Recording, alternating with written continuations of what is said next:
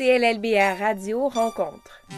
Je m'appelle Léa Jean Mougin, je suis la fondatrice et la directrice de publication du magazine Cita, qui est un magazine semestriel imprimé d'art et de création qui brosse des portraits croisés entre Montréal et d'autres métropoles internationales. Et par ailleurs, je travaille aussi comme conceptrice rédactrice euh, à mon compte.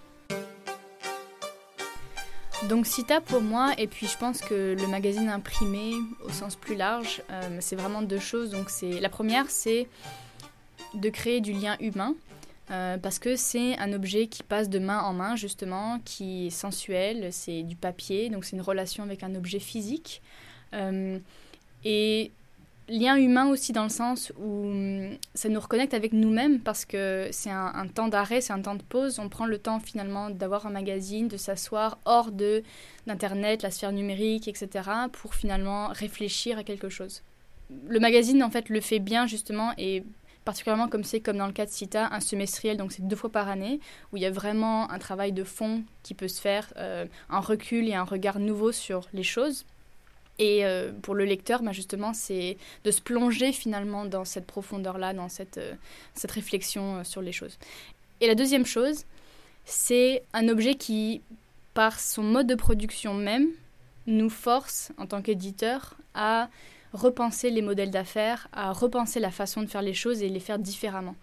Parce que c'est très difficile de publier un magazine imprimé, c'est très cher. On a du mal à le financer pour plein de raisons, euh, par rapport à la popularité des magazines, le prix que les gens sont prêts à payer, euh, est-ce que ça intéresse les annonceurs, etc. Donc on n'a pas le choix finalement de trouver des, solutions euh, un peu différentes.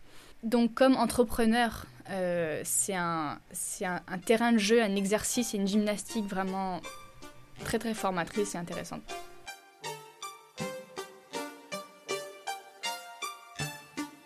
À la base, il y avait vraiment un double mandat. Donc, c'était euh, apporter un peu du monde à Montréal, donc d'ouvrir, d'être une fenêtre en fait euh, euh, sur le monde pour les Montréalais, et puis de participer à promouvoir Montréal à l'international.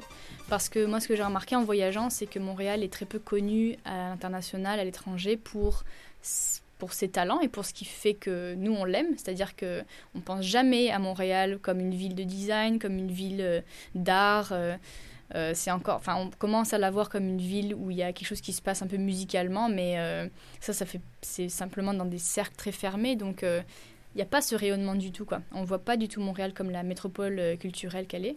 Donc il y avait à la base aussi ce, mandat-là. Et d'ailleurs pour le numéro 0, j'avais distribué le magazine dans d'autres villes. Donc il y avait Berlin, il y avait Rome, il y avait Paris, Marseille. Sauf que effectivement, il y a plein de problèmes qui se posent aussi de ce côté-là parce que c'est un magazine qui est majoritairement francophone.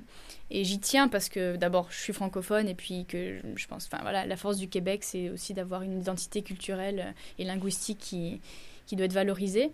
Donc faire un magazine qu'en anglais, ça, me, posait quelques problèmes, mais sauf que quand on va à l'international, ben voilà, il faut être en anglais, donc euh, il y a toujours cette espèce de tiraillement euh, un peu éthique et un peu euh, voilà personnel dans ces choix-là.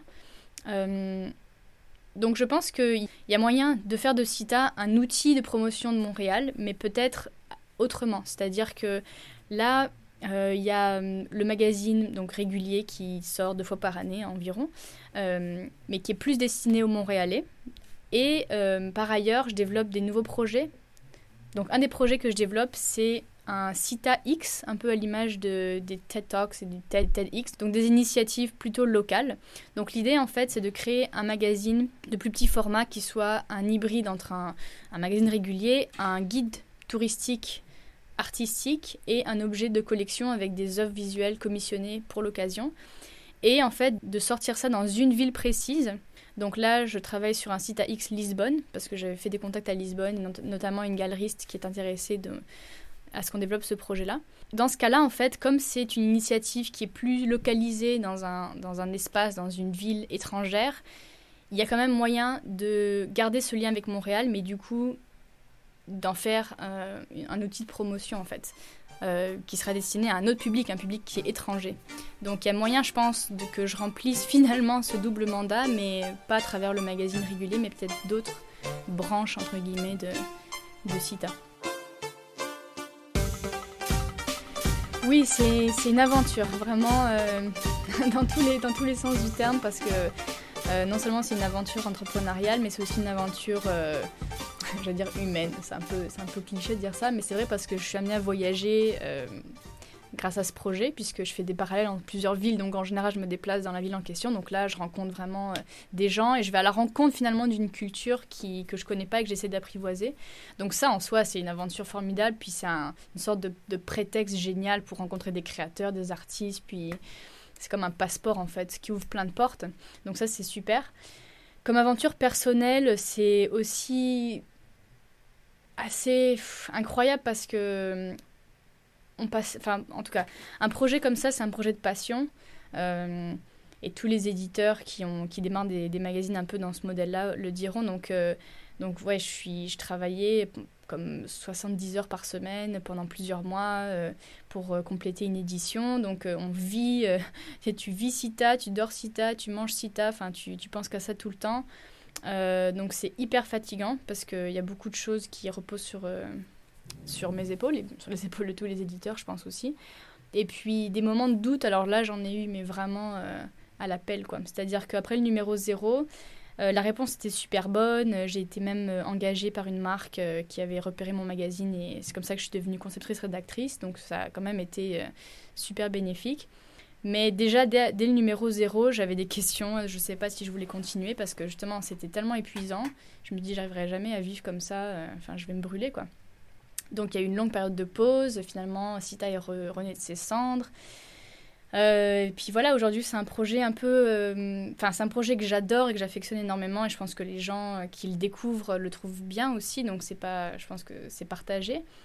Mais je, réfléchis sans cesse à comment continuer et comment le continuer d'une façon qui est viable pour moi en tant que personne et pour pas que, par exemple, tous mes revenus soient investis dans ce projet ou tout mon temps, etc. Donc donc c'est difficile, mais bon, c'est un accomplissement quand même que, qui m'a apporté même au-delà de ce que j'aurais pu penser parce que moi je connaissais rien à l'édition et maintenant je peux dire bah oui je sais créer une éditoriale, je sais créer un média, euh, je sais travailler avec des artistes, faire du travail curatorial donc tout ça c'est une expertise en fait professionnelle et de vie qui est, qui est vraiment géniale mais euh, après c'est sûr que c'est un, un, travail de longue haleine et il faut voir si euh, il faut toujours réinventer des solutions en fait pour euh, le faire vivre. Donc euh, donc c'est ça peut être très lourd aussi.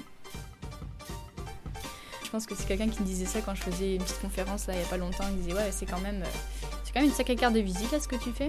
Mais effectivement c'est vrai. Donc d'où l'idée de développer en fait d'autres choses à partir de là et de créer finalement un peu ma profession finalement et ma vie à travers ce que cette expertise-là m'a permis d'acquérir. C'était une autre édition de CLLBR Radio Rencontre. La trame sonore est une création de Boundary et ce podcast, une réalisation d'Élise Madé. Visitez cllbr.com pour des articles de fond, des interviews en balado et des chroniques d'opinion. cllbr.com, collaboration média.